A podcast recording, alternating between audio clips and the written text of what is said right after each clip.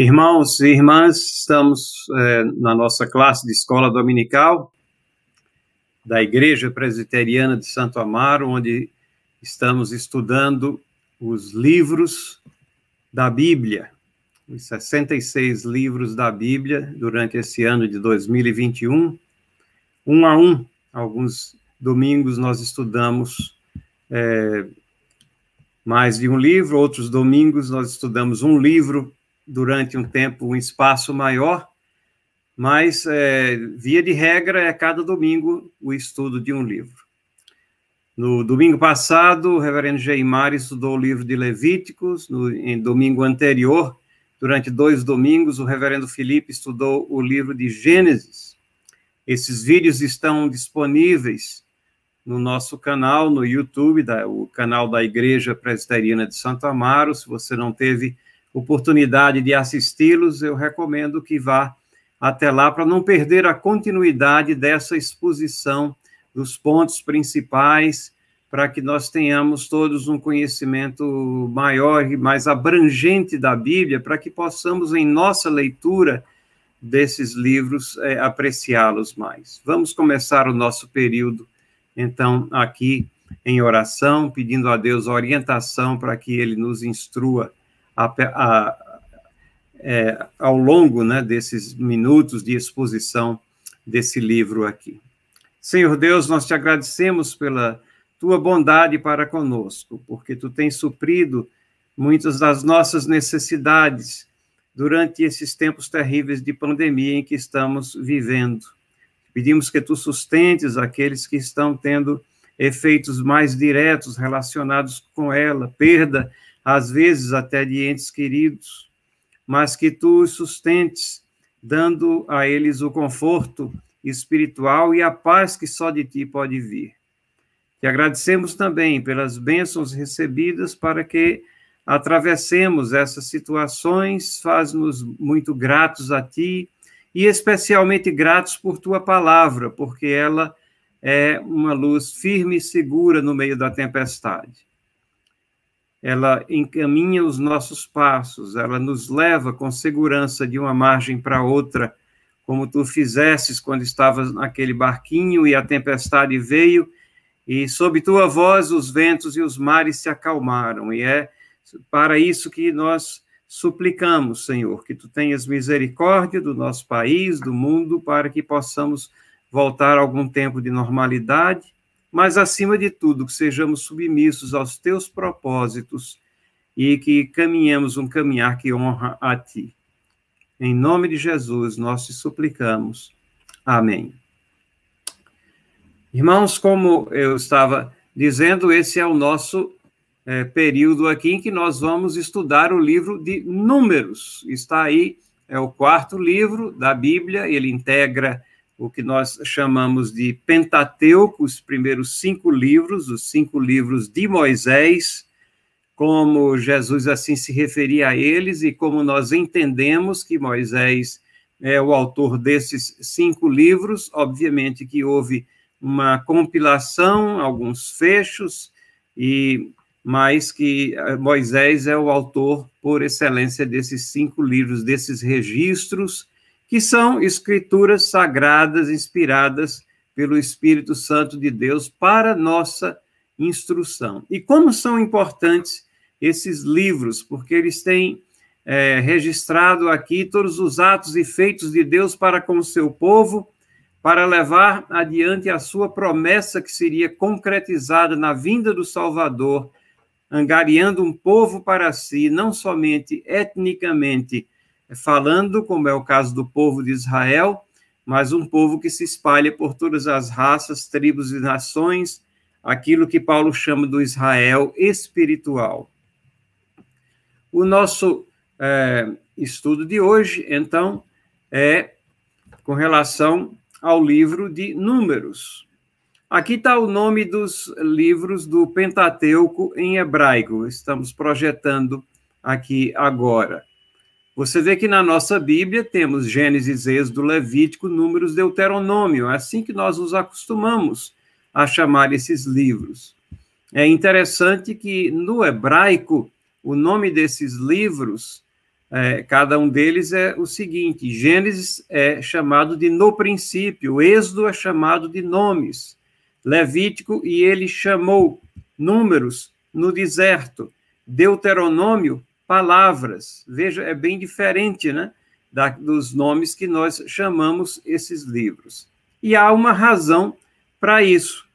É porque os nomes em hebraico eles estão eles são extraídos de um nome significativo das primeiras frases ali colocadas nesses livros, como já foi explicado aqui em aulas anteriores. No que diz respeito ao livro de Números, o seu nome, vejam no número em Números capítulo 1, versículo 1, que está projetado aí embaixo da sua tela, nós temos falou mais o Senhor a Moisés no deserto do Sinai, na tenda da congregação, no primeiro dia do segundo mês, no segundo ano da sua saída da terra do Egito, dizendo: esse é o primeiro verso, e notem a palavrinha aí, no deserto.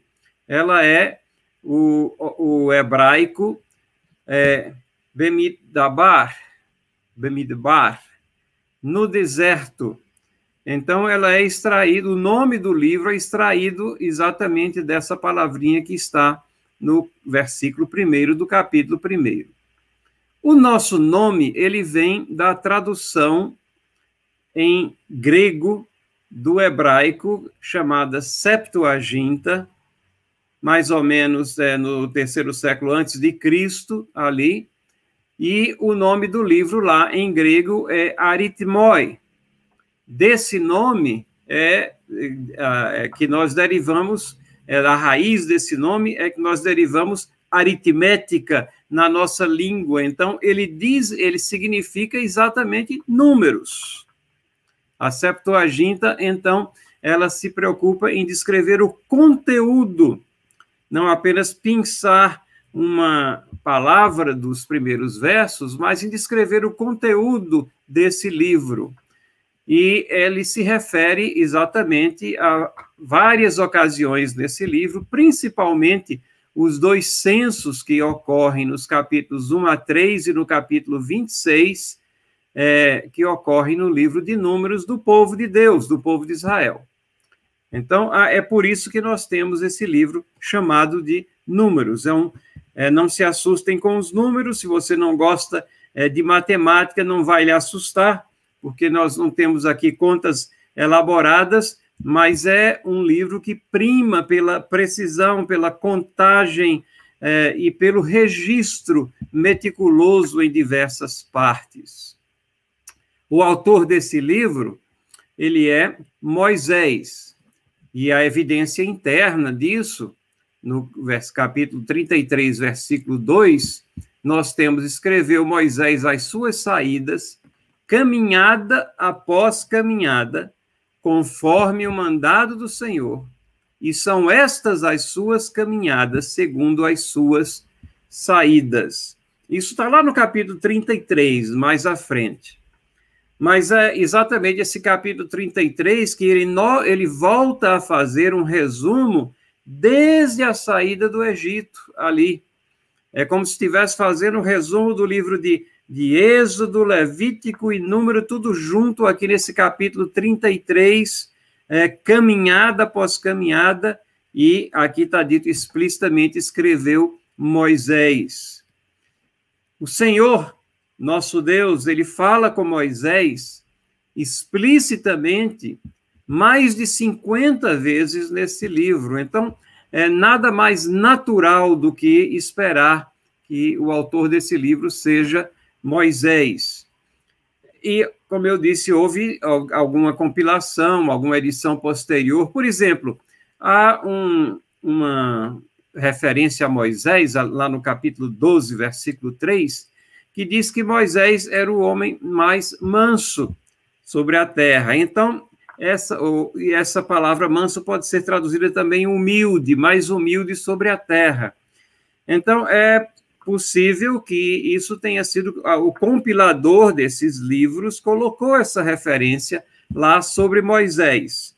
porque se Moisés era a pessoa mais humilde sobre a terra, ele não iria declarar isso de si mesmo, né, provavelmente. Então, essa é apenas uma curiosidade aqui que mostra que tenha havido uma compilação desses livros aqui. O resultado final, na realidade, é o que, que nós, o que nós temos em mãos, é aquilo que o Espírito Santo intencionou que ficasse registrado para nossa instrução. É palavra de Deus, é história veraz, é algo confiável que podemos confiar naquilo que está escrito. São os registros dos feitos dos atos de Deus e da resposta do seu povo, ou da rebeldia do seu povo, das situações de pecado, como Deus lida por, com isso e como Deus encaminha até a terra prometida, e nisso ele está cumprindo aquela parte da história que levaria, culminaria com a vinda de Jesus Cristo,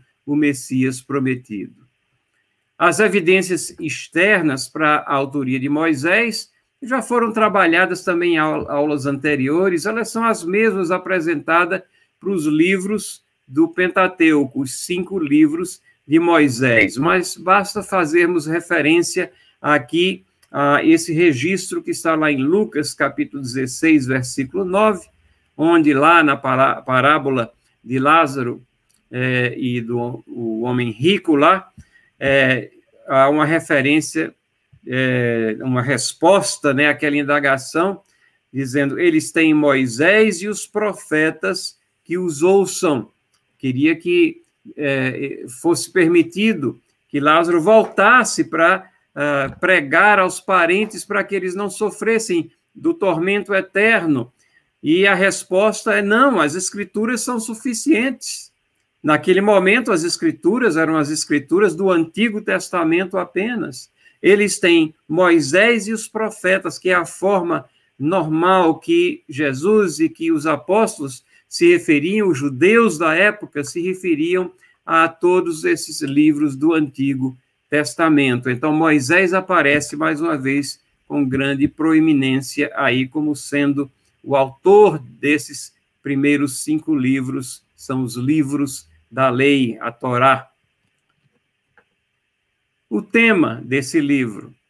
Podemos destacar dois temas na realidade. É uma descrição, uma descrição muito meticulosa e precisa da jornada até a terra prometida.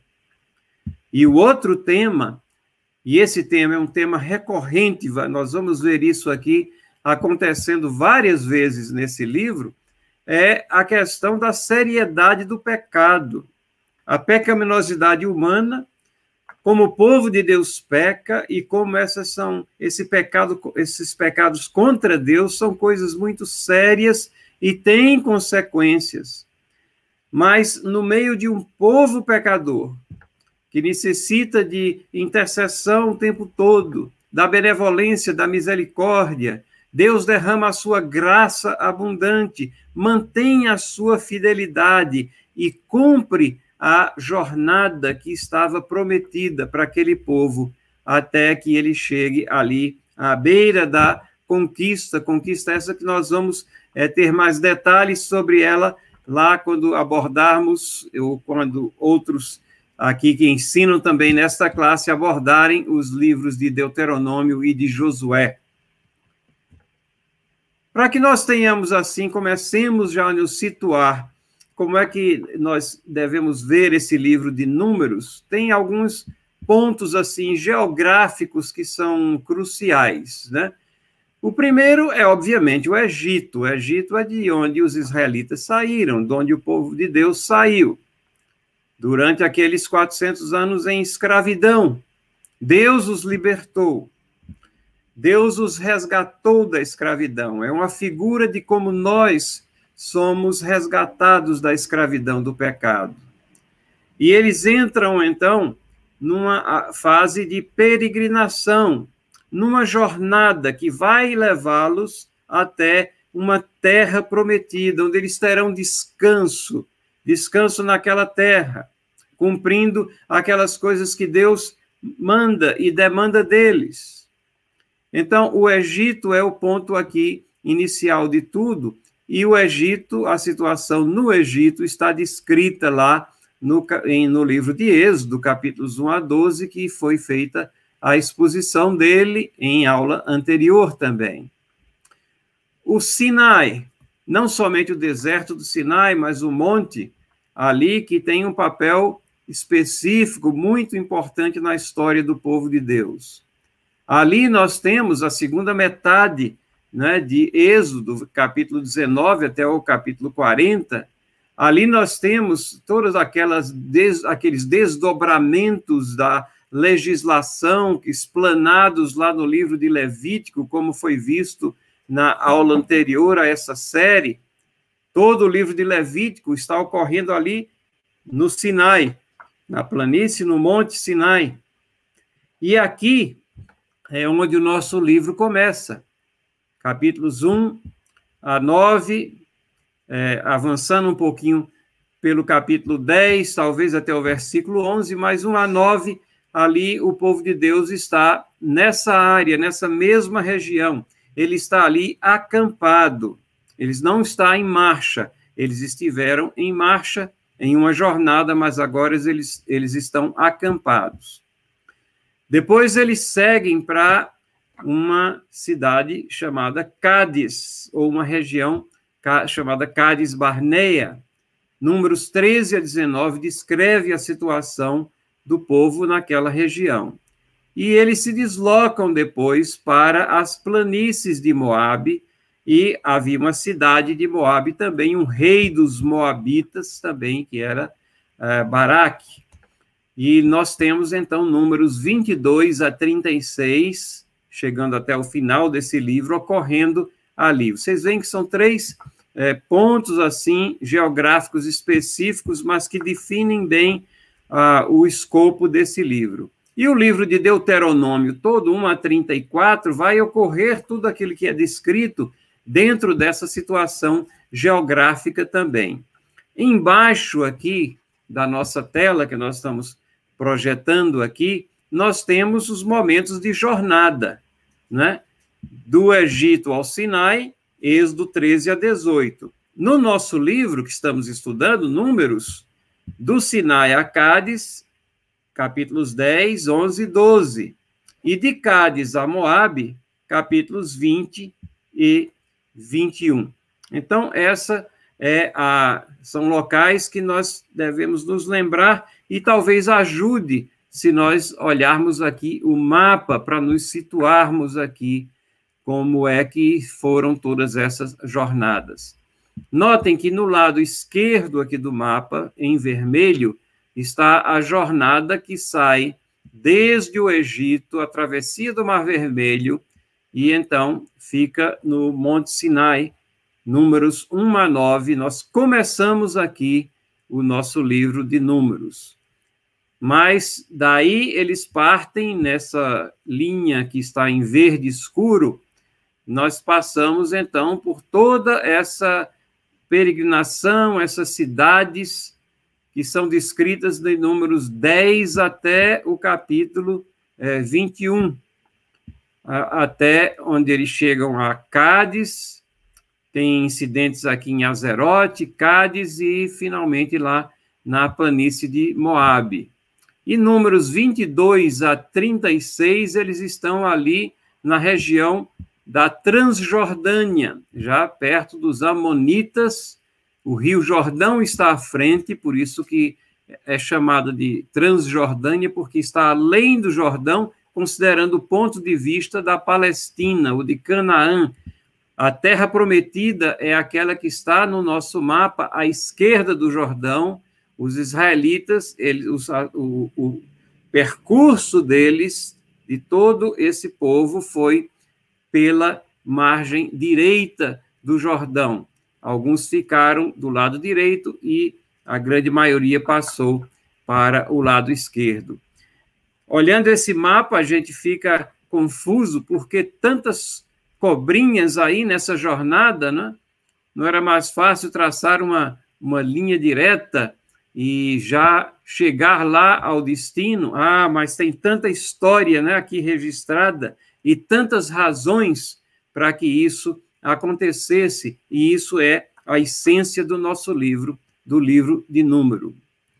Deixa-me falar um pouquinho sobre a posição das tribos no acampamento. Quando nós falamos dessa peregrinação, é, na saída do deserto, a estrutura dos israelitas lá no Egito, nós estamos é, nos referindo a, a, a, um Israel já estruturado em 12 tribos. E é, essa estrutura está presente e é especificada de forma bem detalhada como elas deveriam se colocar nos acampamentos. Esse mapa aqui, um pouquinho esquemático, né? ele mostra o tabernáculo. Nós lembramos que o tabernáculo foi, é, as diretrizes foram dadas lá em Êxodo, a construção lá, mas aqui já temos o tabernáculo construído no livro de Números, e ele está no centro. O símbolo da presença de Deus, que é o tabernáculo, e mais ainda o centro do tabernáculo, aquela arca do concerto, da aliança, está no meio do povo de Deus. Ele é rodeado pelos levitas, por aqueles que integram a tribo de Levi. E ah, aqui na frente, no, no lado leste, nós, nós temos Judá, Issacar e Zebulon, três tribos. No lado norte, Dan, Asser e Naphtali. No lado sul, Ruben, Simeão e a tribo de Gade. E no lado oeste, Efraim, Manassés e Benjamim. Ora, se vocês contaram aí, vocês vão dizer, mas tem 13 tribos aí, porque nós temos é, três em cada lado, aqui em cada um dos quatro lados, e tem os levitas. Mas é que nós não podemos esquecer que Efraim e Manassés constituíam a tribo, é uma espécie de subdivisão da tribo de José. Né? José era aquele patriarca, da, o décimo segundo patriarca, mas é, os seus descendentes se subdividiram aqui e eram considerados duas tribos, especialmente porque os levitas foram extraídos de qualquer é, divisão de terras, de qualquer é, consideração relacionada com batalhas, eles não integravam o exército, por exemplo, enquanto que todas as outras tribos elas contribuíam é, com as pessoas, os homens de 20 anos para cima, para a formação dos exércitos, na, do exército de Israel, mas os levitas estavam dedicados, estavam chamados para servir ao tabernáculo. Eles tinham uma é, configuração e uma designação toda especial, isso advindo do próprio Deus. Então, cada vez que Israel estava acampado, era nessa configuração e nessa orientação relacionada com os pontos cardeais que eles acampavam. Aqui nós temos, é, obviamente, que é uma reconstrução por um artista de como era esse, possivelmente, esse acampamento. O tabernáculo aqui, uma nuvem de fogo, uma, um pilar, que era uma nuvem que à noite ficava aceso e iluminava né, todo aquele arraial, iluminava todo o acampamento durante a noite. E durante o dia, aquilo era uma nuvem apenas sem isso daqui, sem o fogo, e representava isso a presença constante de Deus no meio do seu povo. Essa nuvem, enquanto estava acampada, ela pous... eles estavam acampados, ela pousava sobre o tabernáculo e quando eles estavam em marcha, a nuvem guiava eles por onde eles deveriam ir caminhando. É uma cena impressionante quando você vê isso daqui. Não é de espantar que mais na frente, lá no capítulo 22, um dos reis disse assim, querendo, pedindo socorro, né? Disse: Eis que um povo saiu do Egito, cobre a face da terra e está morando perto de mim. Um povo saiu do Egito, cobre a face da terra, notem a descrição, e está morando perto de mim. O que é que eles vão fazer? Um outro artista coloca dessa maneira, aqui nos dá uma, uma visão é, melhor dessa, da abrangência desse acampamento, era uma coisa é, tremenda, porque nós temos é, em torno de 600 mil homens da idade de 20 anos para cima. Isso significa que quando você conta todo o povo, com mulheres, crianças, aqueles abaixo de, de 20 anos, a estimativa que a maioria dos estudiosos faz é que todo esse povo de Israel era em torno de 2 milhões de pessoas. Eles representavam algo como uma grande cidade dos nossos dias aqui acampada. E não é de espantar que eles causassem impacto e espanto, não somente na sua marcha, mas no próprio acampamento também.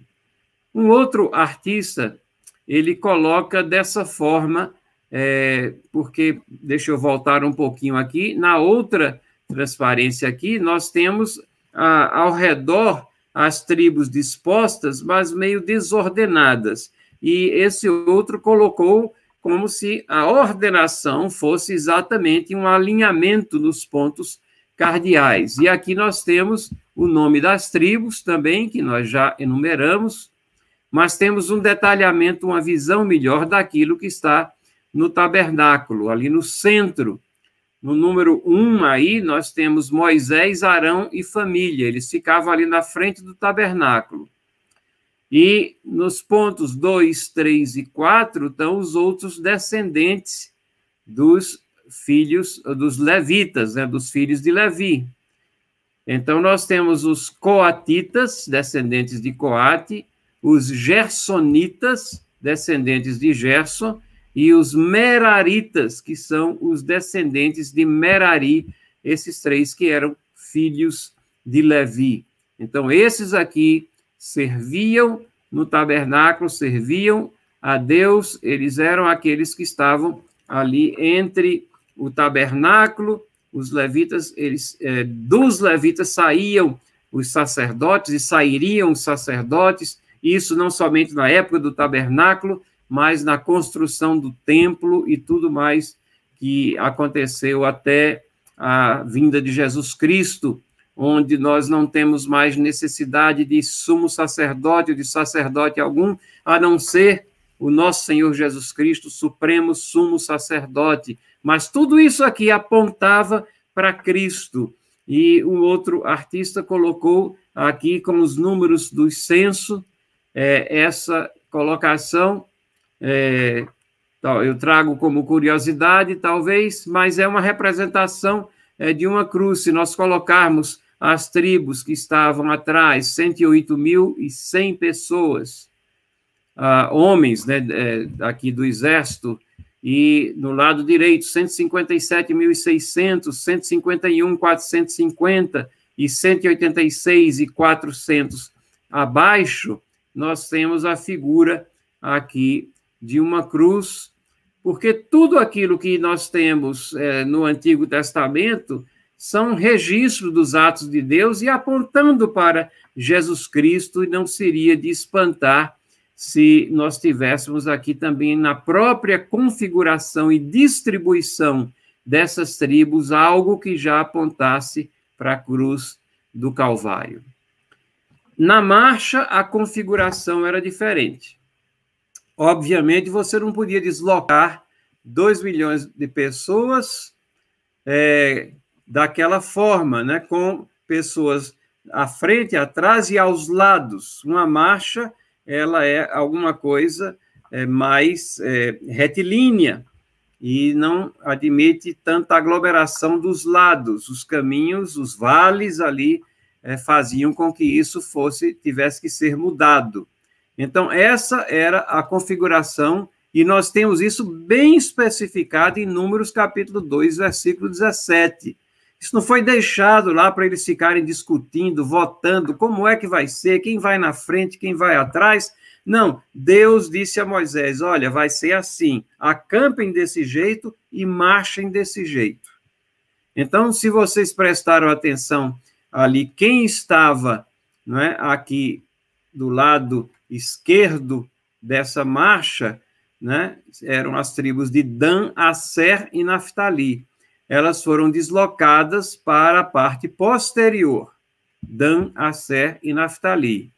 E aqueles que estavam do lado direito da direção da marcha, as tribos de Ruben, Simeão e Gade, elas são deslocadas para ficarem entre o tabernáculo e as tribos de Judá, Issacar e Zebulon, que lideravam ali a marcha.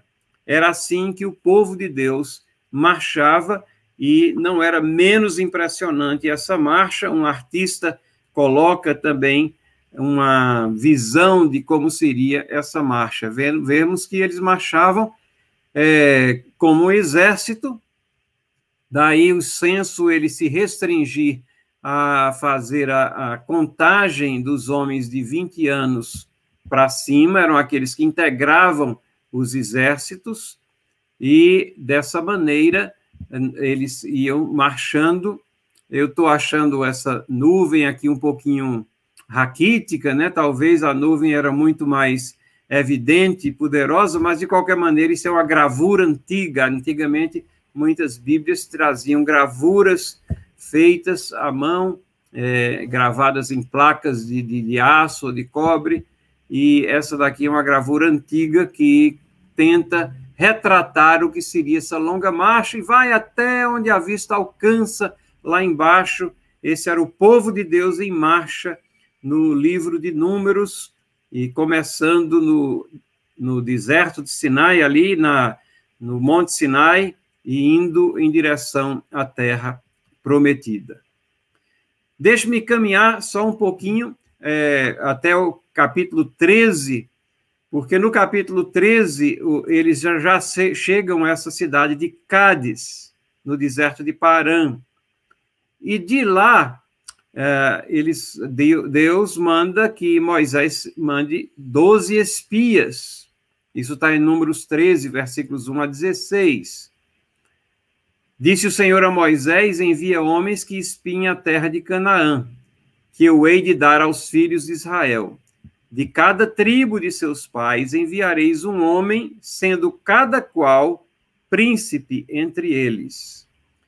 Então, aqui nós vemos que eles estão seguindo a rota direta. Eles estavam lá em Cádiz, vão espiar a terra prometida, e, eu, e o que é que eles fazem? Eles sobem ali, né, passam ao, vão, chegam a Hebron, Siquém, ao largo do Mar Morto e vão até Ramat, Reobe, é, e voltam pela mesma rota, e na, no retorno deles aqui, nós temos o registro: cortaram um ramo de vide com cachos de uvas, o qual trouxeram dois homens numa vara, como também romãs e figos.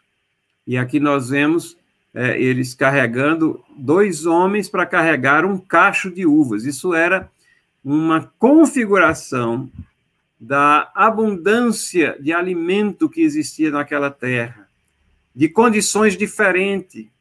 Depois de estarem durante é, dias e anos, na realidade, é, no deserto aqui, é, eles ainda vão peregrinar por muitos anos no deserto, mas os aguardava uma terra que era fértil, uma terra onde eles poderiam é, pensar em plantar e colher, uma terra que era abençoada por Deus.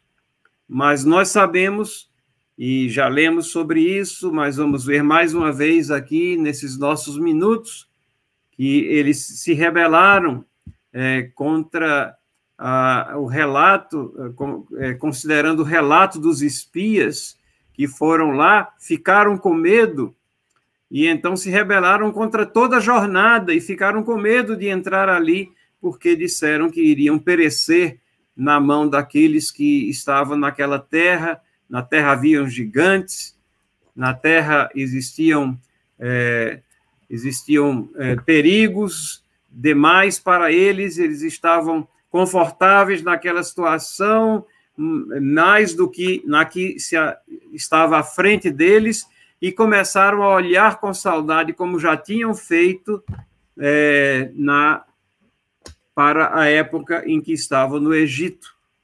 Então, tudo isso daí fez com que dez espias é, colocassem medo naquele povo e apenas Caleb e Josué é, que encorajaram o povo, defenderam é, que o que Deus estava comandando era o, o caminho correto que eles deveriam prosseguir e conquistar aquela terra que tinha sido dada por Deus para eles, de onde eles haviam saído originalmente como povo étnico, né? Abraão tinha saído daquela terra, é, de uma terra, tinha, tinha vivido ali, depois é, é, Jacó é, tinha saído de lá e ido para o Egito, e agora eles retornavam para a, o lugar dos seus ancestrais, mas ele, os israelitas ali foram tomados de incredulidade e de pavor. Então, o livro ele é um livro que trata de duas gerações. Duas gerações. A primeira geração, ela é, é, está aqui de números 1 a número a, a 14, do capítulo 1 ao capítulo 14. É a geração que saiu do Egito. É a geração na qual se faz o primeiro censo. E assim, o início do livro de Números são é, relacionado com o que acontece com essa geração, recebe instruções, ali do capítulo 5 ao capítulo 9, e embarca nessa jornada em direção à Terra Prometida, do 10 a 14, até a cidade de Cádiz. Mas o que acontece em Cádiz, depois que os espias voltam, é um insulto perante o que Deus tem demonstrado para com aquela nação, para com o seu povo. E então ali, aí vem o castigo da parte de Deus, que essa geração que saiu do Egito, ela teria que perambular pelo deserto por cerca de 39 anos ali, de tal maneira que eles que saíram do Egito já com idade próxima, vamos dizer, dos seus 30, 40 anos, iriam perecer durante os próximos é, 39 anos, perambulando, e apenas uma nova geração, que é a geração 2, que é descrita de números 15 a 36, é aquela que cresceu no deserto, e é esta geração que é alvo de um segundo censo, nos capítulos 26 e 27. Por isso que instruções são dadas também a essa segunda geração, nos capítulos 28 a 36, e é essa geração que faz, então, aquela jornada que lá no mapa nós vimos é, marcada de azul, prosseguindo avante e à frente né, da, da, do Jordão, ali pela parte direita, para, por sua vez, ocupar posteriormente a terra de Canaã. Então, é um livro de duas gerações e as razões para essa divisão, elas são muito claras na medida que a gente vê o livro. Existem muitas formas de fazer um esboço de um livro da palavra de Deus. É, eu escolhi um esboço bem simples aqui para que a gente possa se lembrar dele. E ao lermos o livro de Números, a gente esteja é, consciente dessa divisão aqui para que vá encaixando a leitura e não se confunda, né? O que é que está acontecendo. Três pontos apenas estão compreendidos nesse esboço. Primeiro, Israel no Monte Sinai, ou o povo de Deus no Monte Sinai. Israel no deserto, povo de Deus no deserto. E Israel nas planícies de Moabe. Então, nós temos é, no primeiro ponto, a geração original recebendo leis. Nós temos no segundo ponto aqui a geração em transição, né? Ela, uma geração vai morrendo, vai falecendo. Existe o registro de alguns falecimentos ali, outros não registrados, mas eles vão naturalmente ocorrendo. Por exemplo, o falecimento de Miriam é registrado. E, e existe também há o registro de várias ocorrências de murmuração, de problemas causados pelo povo de Deus, de rejeição da liderança de Moisés, da palavra de Deus e a punição que vem em cima desses pecados aqui, em toda essa peregrinação específica no deserto. E Israel nas planícies de Moabe, capítulos 22 a 36. Ali a nova geração recebe também instrução, recebe leis, é, coisas assim mais específicas, como a questão da divisão é, das terras, como é que vai ser feita, como não vai ser feita, como e tudo isso vem da parte de Deus, as instruções vêm de Deus, tudo isso acontece nessa última parte do livro de Números. Então, três pontos aqui: Monte Sinai, deserto, planícies de Moabe, povo de Deus nessas três situações. Isso nos ajuda a compreender o livro de números. Então, vocês que não gostam de matemática estão vendo que o livro de números não é só sobre números, não.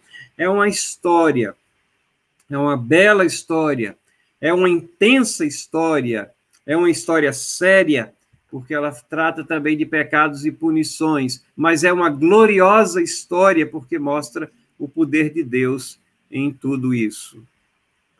Quando nós caminhamos aqui para ver a cronologia. Tudo isso deve ter acontecido em torno de 1450 para 1410 antes de Cristo. Lembrando que quando a gente conta os anos antes de Cristo, eles vão acontecendo de forma decrescente, não é? Então, 1450 está mais remotamente situado da data de nascimento de Cristo, 1410, mais próximo, período de 4, 40 anos aproximadamente. No Monte Sinai, aqueles primeiros 10 capítulos, até o versículo 11 lá, tudo que acontece no livro de Números ali, são 10 capítulos, mas tudo aquilo acontece no período de 20 dias que eles estão ali. No deserto, nessa peregrinação, que vai e vem para 38 anos, 3 meses e 10 dias, praticamente quase 39 anos aqui. Isso vai do versículo 11 do capítulo 10 até o versículo 38 do capítulo 33. E nas planícies de Moabe, tudo que está descrito do capítulo 33, 38 até o início de Deuteronômio, que é o livro seguinte, ocorre em cerca de seis meses. Então, muito conteúdo no começo e menos espaço de tempo, 20 dias. É, muitos anos aqui no meio do livro aqui, em 20 capítulos aqui. E no final, seis meses né, nesses capítulos finais, onde eles estão ali nas planícies de Moabe, prestes a enfrentar mais batalhas do que aquelas que já haviam sido é, enfrentadas até aquele momento.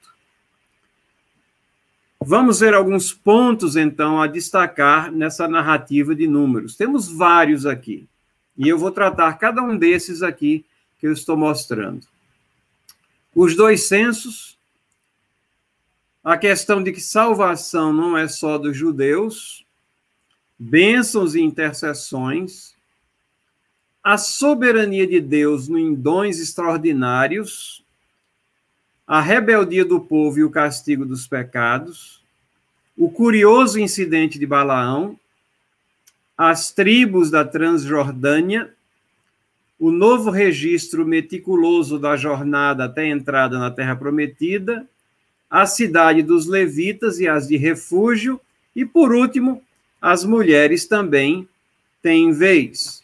São aqui temas e relatos que acontecem ao longo desse livro, do início até o fim. Então, prossigamos, então. Os dois censos. O primeiro, como eu disse, da primeira geração, foi no versículo no cap, nos primeiros capítulos, e no versículo 46 nós lemos aqui: Todos os contados foram 603.550. Lembram-se que eu disse em torno de 600 mil pessoas, precisamente aqui 603.550 homens acima de 20 anos, fora os levitas. Os levitas não eram para ser contados quando a contagem do exército, porque esses homens acima de 20 anos, eles eram o exército. Mas depois Deus ordena a Moisés que ele conte especificamente os levitas. Os levitas eram em torno de é, 22 mil. E para os levitas, a contagem era diferente. Contavam-se os homens acima de um mês de vida. Não havia ali a configuração de um exército, era apenas um censo dos homens. E eles tinham, isso aqui é extremamente é, curioso. Eu não sei se você já reparou isso no livro de Levítico, porque nós falamos tanto de levitas né, nos dias de hoje, falamos tanto é, de que aqueles que, que estão no louvor são os levitas, ou aqueles que é, cantam são os levitas. Mas, gente, quando nós olhamos o que os levitas faziam ali, eles eram é, muito mais aqueles que tinham funções logísticas de transporte. Se nós fôssemos utilizar um, um termo assim, bem mais contemporâneo, eles eram os roadies, Sabe o que, é que são os roadies? São aqueles que, quando existem grandes shows, aqueles caras que é, montam tablado, desmontam tablado, instalam sistema de som, carregam sistema de som, é, empacotam, embalam tudo, colocam em cima é, dos caminhões. Naquela época não tinha caminhões, era tudo sendo carregado em cima de, de carroças ou em cima dos ombros mesmos. Mas vejam, os coatitas eles tinham que cuidar das coisas internas do tabernáculo, isso na marcha. Eles é que tinham que desmontar e embalar aquilo e cobrir aquilo, às vezes, muitas vezes eram cobertas, são objetos que eram separados, santos, cobertos pelo próprio Arão, que era o, o sacerdote ali, para que eles não entrassem em contato, mas eles cuidavam dessas coisas. 2.750 coatitas faziam isso. Os gersonitas, eles cuidavam da tenda. Pensem no trabalho que é montar, desmontar uma tenda é, e todas as questões relacionadas com essa tenda. Eram 2.630 homens. Aí veja também que há uma, é, na contagem desses números aí, nós estamos falando de homens de 30 a 50 anos não são de 20, acima de 20 anos. E também não é sem limite, mas de 30 a 50. Era aquela faixa etária onde você tem a plena maturidade e homens que já não eram idosos, porque o trabalho era duro, era braçal. E os meraritas cuidavam da estrutura da tenda e periféricos, das cordas, das estacas. Gente, isso era trabalho duro, braçal. E quando tinha que se desmontar tudo isso, essas pessoas já estavam exatamente designadas. Então, nós notamos aqui, porque o, o, livro de números é chamado de números, tem muitos números, mas cada um desses números tem razão de ser. Foram assim determinados por Deus.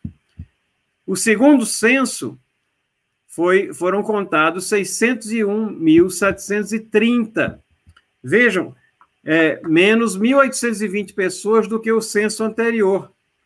Mas ele foi a base para a repartição da terra. São as, as pessoas que nasceram no deserto, que fazem parte da segunda geração, e a base para a repartição da terra foi a quantidade de pessoas, por isso se fez um censo, mais sorte lançada. Segundo a sorte, no capítulo 26, versículo 56, repartir a herança deles entre as tribos maiores e menores. Segundo ponto de destaque aqui: salvação não é só dos judeus. É, nós é, temos que enfatizar esse ponto, porque é o ponto que é enfatizado pelo Novo Testamento, que o Israel verdadeiro é o Israel espiritual. Mas no Antigo Testamento, o estrangeiro não estava alijado, não. Apenas é, eles, eles se agregavam ao povo. A diferença é essa. No Novo Testamento, o povo de Deus tem que ir às pessoas. Ele tem um comissionamento específico, agora não há barreiras étnicas nacionais. Mas no capítulo 9, versículo 14, diz: Se um estrangeiro arbitrar entre vós e também celebrar a Páscoa ao Senhor, segundo o estatuto da Páscoa, segundo o seu rito, assim a celebrará, um só estatuto haverá para vós outros, tanto para o estrangeiro como para o natural da terra. Vejam, é, um só estatuto haverá. Os estrangeiros tinham que se adaptar às coisas que Deus tinha dito. Não era o contrário. Não era trazer hábitos de adorações estranhas para dentro da igreja. Era a igreja aqui representada pelo povo de Deus, pelo, por Israel, é que tinha que influenciar esses e não o contrário. No capítulo 15, versículos 14 a 16, se também morar convosco algum estrangeiro ou quem quer que estiver entre vós durante as vossas gerações e trouxer uma oferta queimada de aroma agradável ao Senhor, como vós fizerdes, assim fará ele. Quanto à congregação, haja apenas um estatuto, tanto para vós como para o estrangeiro que morar entre vós. O verso aqui diz a mesma coisa aqui. Como vós sois, assim serás o estrangeiro perante o Senhor. A mesma lei, o mesmo rito.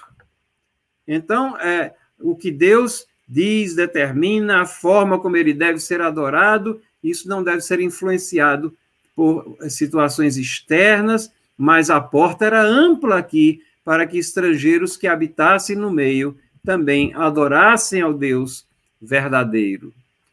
Terceiro ponto de ênfase, ah, tem uma bênção aqui que é dada é, pelo sacerdote, a bênção de Arão, e é também chamada de bênção araônica, e muitas vezes muitos pastores também é, recitam essa bênção, e nós temos ela em forma de cântico, é muito bela. O Senhor te abençoe e te guarde, o Senhor faça resplandecer o rosto sobre ti e tenha misericórdia de ti. O Senhor sobre ti levante o rosto e te dê a paz. Deus sempre abençoando o seu povo até os nossos dias aqui.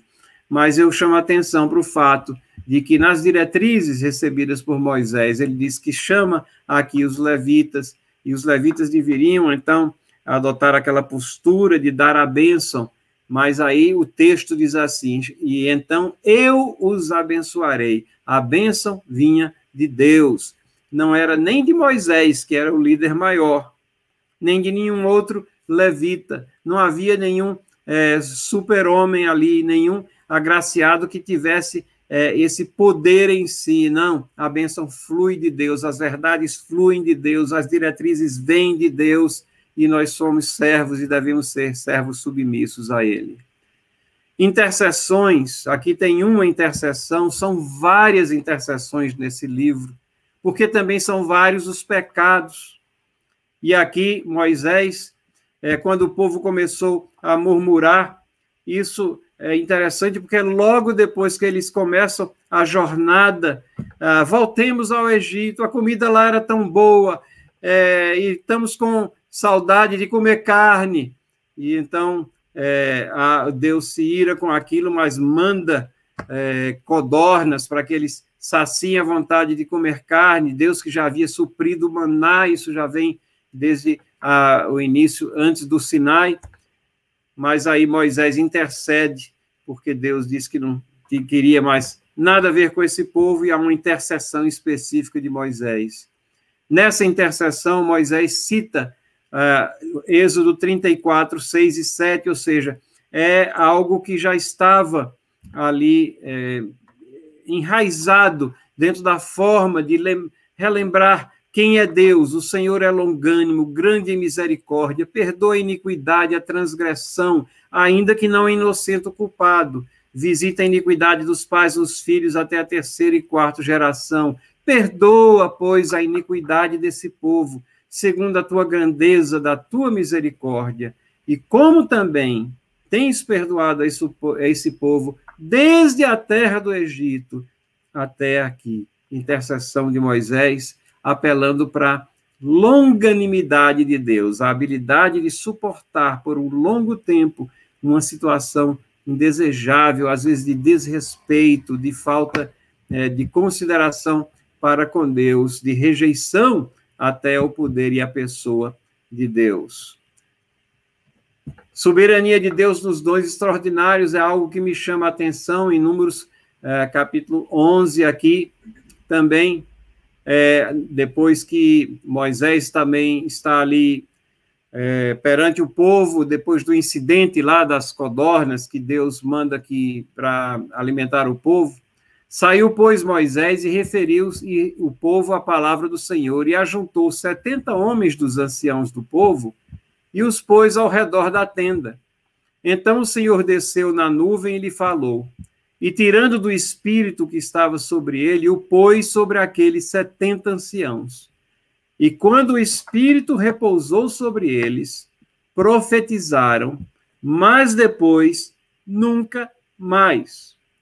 Chama atenção para isso aqui, que uh, Moisés é certamente um profeta de Deus e tinha essa medida do Espírito Santo de Deus, essa comunhão com Deus que os outros não tinham, e naquele momento Deus mandou que chamasse 70 anciãos e qualificou-os para que eles profetizassem, para que eles também dividissem ali aquelas instruções, palavras, admoestações, o que Moisés tinha que falar ao povo. E depois diz, mas depois nunca mais. Por que, é que isso é importante? Porque muitas vezes a gente ouve o argumento, não, Deus é o mesmo ontem, hoje, eternamente. Se ele é, fez alguma coisa no passado, ele está obrigado a fazê-la no presente. Não, Deus trabalha de formas diferentes, de acordo com seus planos ao longo dos séculos. Então, se é, nós é, queremos utilizar essa, esse argumento de que Deus é o mesmo para defender muitas vezes contemporaneidade de dons é um argumento furado. Aqui nós temos um exemplo claro de que o mesmo Deus, e Deus é o mesmo, qualificou alguns para ter um dom especial, específico, durante um período de tempo e depois nunca mais. A rebeldia do povo e o castigo do, dos pecados são muitos pecados, muita rebeldia. Murmuração contra a comida, o maná, isso logo no início, ali no capítulo 11, né, que eu já falei da, da jornada, o fogo consome extremidades do arraial, mas Deus manda codornas e diz: se empanturrem com essas codornas, não é isso que vocês querem aí? Depois nós temos uma situação curiosa também. Miriam e Arão murmurando, aqueles que estão mais próximos de Moisés, murmurando contra a esposa de Moisés, a mulher Cucita. Nessa ocasião, não há referência, mas a, a indicação de que possivelmente é, Zípora estava falecida e Moisés é, tem essa mulher da terra de Cus ou, ou Cush, Cucita ou Cushita. Essa região ela é aquela relacionada com a Etiópia. E provavelmente Moisés casou com essa mulher de cor negra. Será que temos aqui um caso de racismo nessa murmuração de Miriam e Arão? É bem provável que sim. Ora, essa reclamação, murmuração contra Moisés, isso é, não passa é, impune perante Deus. Miriam é acometida de lepra, isso nós temos no capítulo 12 aqui do nosso livro, e depois ela é curada, mas depois de um tempo. Nós temos a questão da covardia do povo, quando os espias voltam, né? Esquecimento do poder de Deus. Deus abriu o Mar Vermelho, Deus aniquilou o povo egípcio, Deus trouxe esse povo até aqui. A terra prometida está mais à frente, mas eles ficam dizendo: ah, trouxesses aqui para que nós morramos no deserto, não vamos conseguir nada com relação àqueles habitantes ali. E então, isso é é, uma demonstração muito grande né, de esquecimento de quem Deus é, como nós devemos ler essas, esses relatos e tê-los na mente para que nós não caiamos nesses pecados aqui quando as coisas parecem é, ruins à frente, nós temos que confiar mais é no poder de Deus, porque aquele que disse assim, ele o fará. A rebelião de Coré, no capítulo 16, Coré, ele se rebela contra a autoridade de Moisés. Ele diz: Por que só você? Você é por acaso mais bonito do que os outros? E então ele junta 250 homens e começa uma rebelião. E, e depois eles são tragados pela terra ali, junto com seus bens. É interessante notar que lá na frente, no, no livro de Números, nós vamos ver que muitos filhos de Coré não acompanharam ali o pai e não tiveram o castigo é, que foi reservado aqui a Coré. Mas o mais impressionante, essa realmente eu fico impressionado, é que depois de ver a rebelião de Coré, que era indevida, o castigo de Coré e dos que estavam com ele, sendo tragados pela terra, sobrenaturalmente, o castigo de Deus estava evidente. Você tem diversos que começaram a murmurar pela morte de Coré, dizendo: Moisés, você tá, é, nos trouxe aqui para aniquilar o povo de Deus, vai matando um a um. E aí Deus se ira e 16 no capítulo 16, e 14.700 morrem por uma praga ali. No capítulo 20, nós temos uma murmuração pela falta d'água. Ah, estamos morrendo de sede você trouxe a gente para morrer aqui no deserto. Isso leva Moisés, que era o varão mais manso, ou mais humilde, é, e a, Deus diz: fala a rocha, lá em Meribá, e para que uh, ela flua água dela. E Moisés, em vez, de em vez de falar a rocha, ele fere a rocha e bate não apenas uma vez, mas duas vezes. E como consequência disso, Moisés, por essa rebelião, por não ter ouvido a palavra de Deus, Moisés não entra na terra prometida também. Ele tem a oportunidade de ver, enxergá-la ao longe, mas ele não entra na terra prometida. É, o maná, no capítulo 21, eles murmuram mais uma vez contra o maná. Eles dizem: esse pão vil. Eu já vi, às vezes, crianças reclamando de comida e dizer essa porcaria. Aqui nós temos adultos, o povo de Deus, e eles estão dizendo exatamente isso. É, essa porcaria, alimento que foi cuidado, eh, foi é, preparado com tanto cuidado e pelo próprio Deus enviado para o sustento deles, eles chamam de pão vil. E é aqui que nós temos as serpentes que começam a matar indiscriminadamente no meio do povo de Deus. É aqui que nós temos o incidente de que Moisés é levado a fazer uma serpente e levantá-la, e todo aquele que olhava para a serpente, ele é sarado.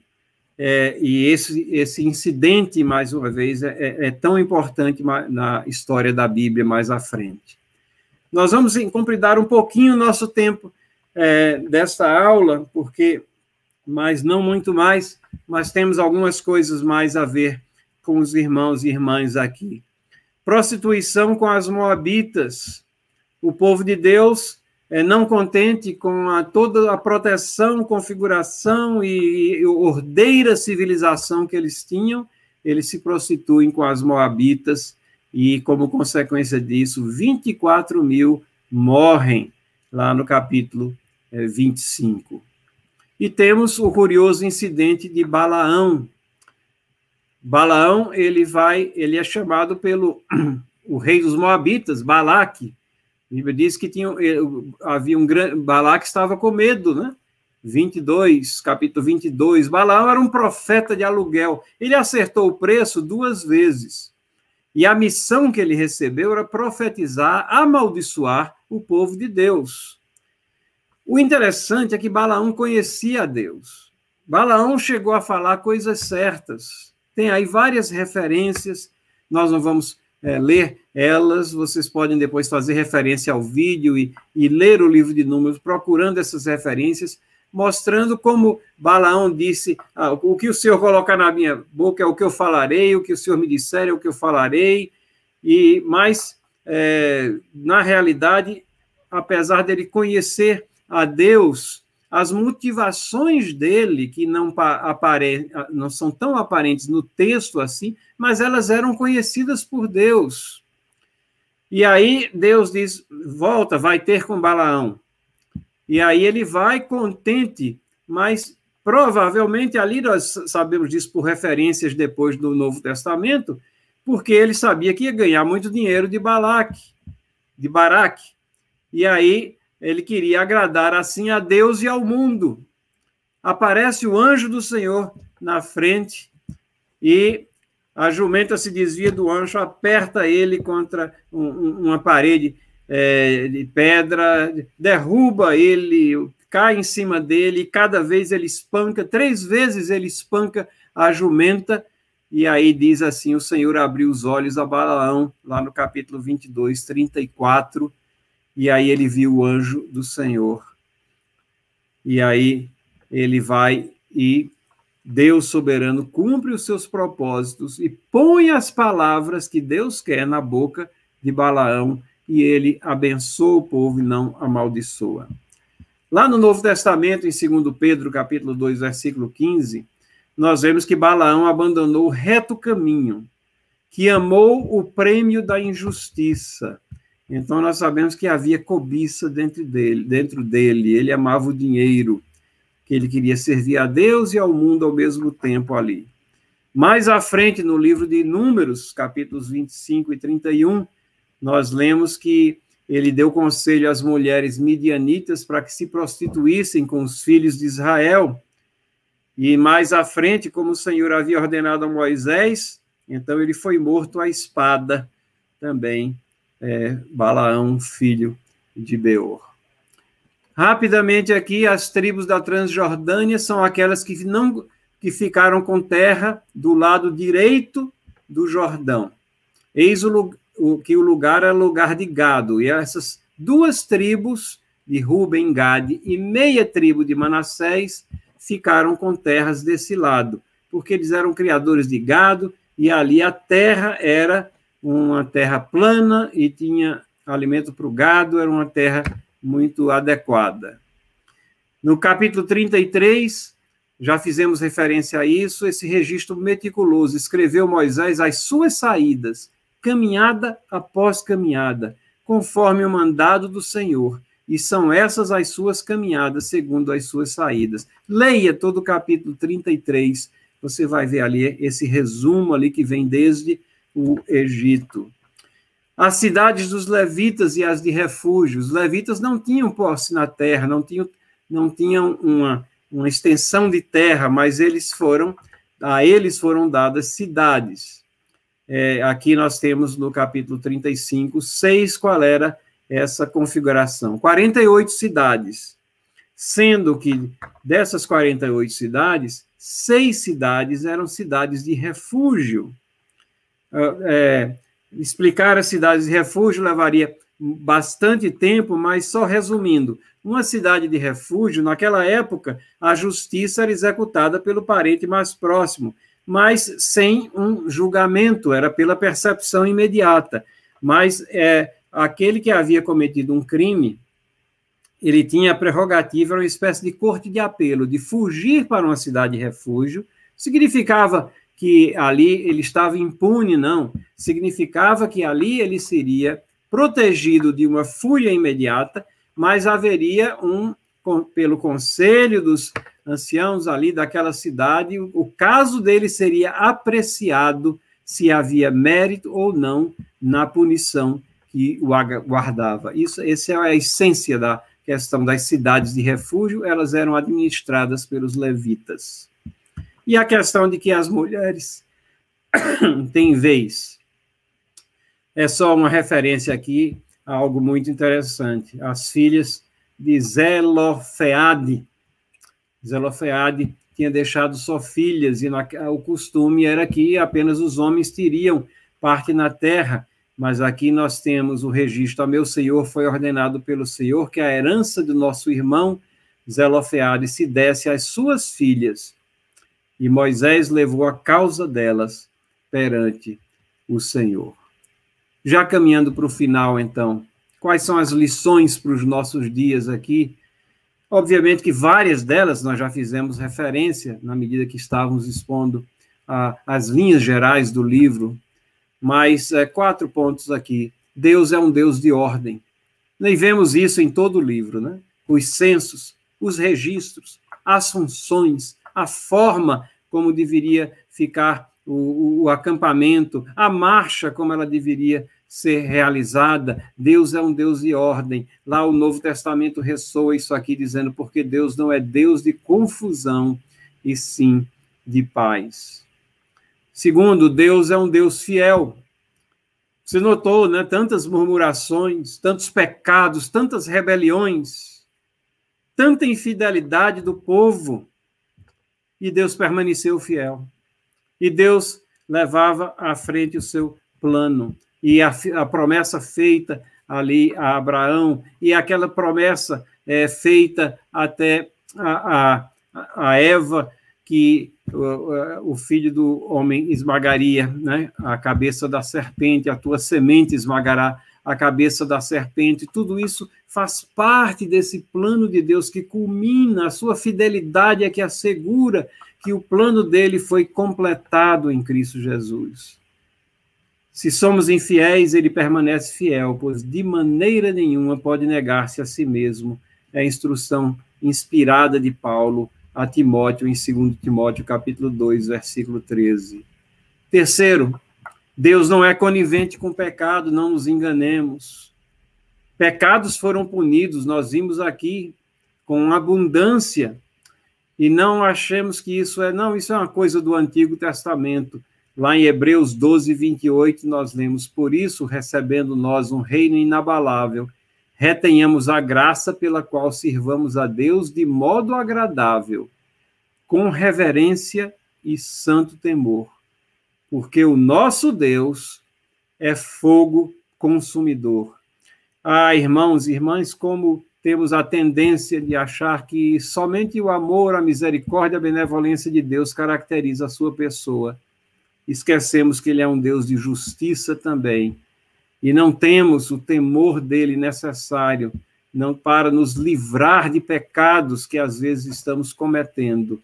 Temos que nos lembrar disso e números nos informam, nos avisam e nos ensina isso.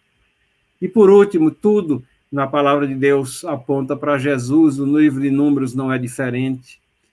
Nós temos aqui referências ao Cordeiro de Deus, ao Cordeiro sem mácula, né? que tinha que ser trazido para os sacrifícios, isso já desde Êxodo, lá em, aqui no livro de Números também, temos a, a, a novilha vermelha que não podia ter mácula também para o sacrifício. Tudo isso é aponta para aquele que não podia ter pecado e não teve pecado para que fosse o redentor nosso, o nosso Senhor Jesus Cristo. E até Balaão, falando e proferindo as palavras que o Senhor colocou na sua boca, ele diz: Vê-lo-ei, mas não agora, contemplá-lo-ei, mas não de perto. Uma estrela procederá de Jacó. E aí a gente vai para o livro de Apocalipse, onde ele diz: Eu, Jesus, sou a raiz e a geração de Davi, a brilhante e a estrela da manhã.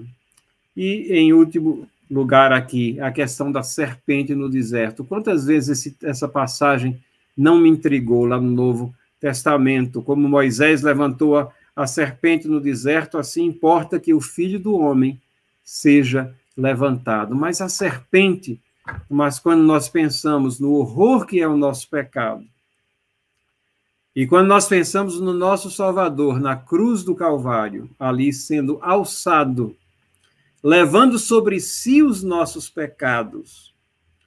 Ali ele é todo pecado recebendo a punição de Deus, que não era dele, era sua, era minha.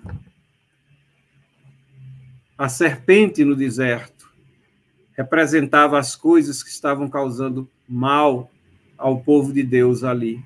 O pecado causa mal, a nós, a humanidade, mas nós olhamos para esse Cristo Jesus que amou, nos amou de tal maneira que ele vem e então é alçado ali. É, importa que ele seja levantado, que ele seja sacrificado, e ele sofre o sacrifício na cruz do Calvário, à semelhança daquele momento, em números. Os que olharem para aquela serpente ali, eles se curavam. E se nós olharmos para Cristo, se o Espírito Santo tocando em nossos corações, então, nos convence do pecado, da justiça, do juízo, então nos lancemos às misericórdias desse Deus maravilhoso que nos enviou, Cristo Jesus, nosso Senhor e Salvador. Que Deus nos abençoe a todos na próxima semana, no livro de Deuteronômio, pelo reverendo Leandro Lima.